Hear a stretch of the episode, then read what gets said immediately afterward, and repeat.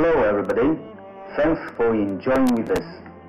荔枝 FM 42920, the voice of Buyi. Today, let's enjoy a short passage of English. The elements of success. I don't believe that there is only one recipe for success. Instead, I believe success is the result of a combination of a lot of different factors, and not all of them are needed for success. The more factors you have on your side, the more likely you are to succeed. And a positive attitude is just one of those factors. Here are seven additional factors that are also important. Knowledge.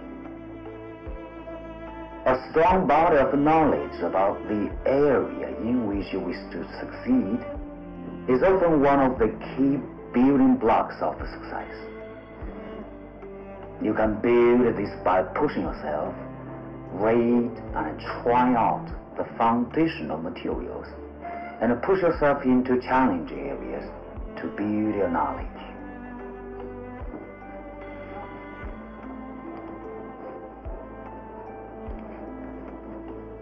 Natural talent.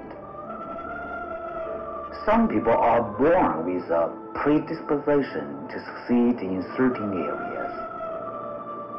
Find this out for yourself by trying a lot of different activities and seeing what comes easy to you. The things you do with little or no effort that genially impress others are likely very near your natural talent. And natural talent combined with a lot of hard work leads to greatness. Clear goals and planning. Much like a trip, it's a lot easier to get where you want to go if you know where you are going and spend the time to plan the road you will take to get there.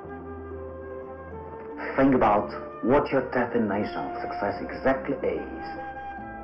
Then identify some of the things that need to be done to help you move towards it.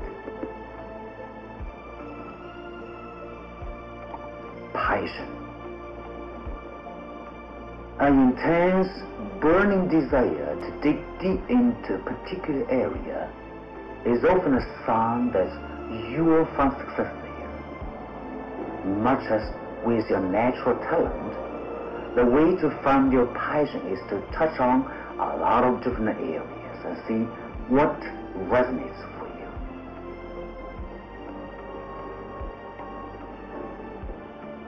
Focus, consistent effort. Hard work is another key to finding success.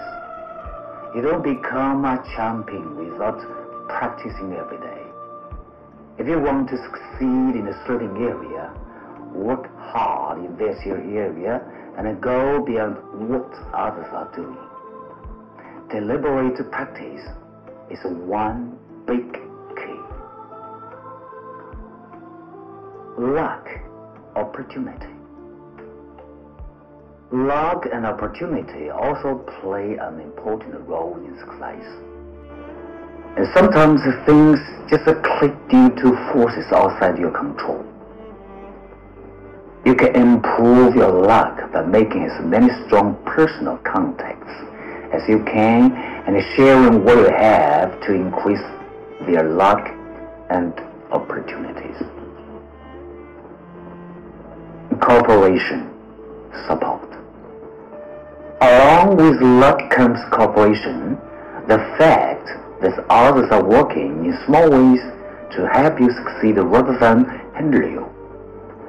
A spouse telling you that you can do this is going to go a lot further than a spouse telling you you are never making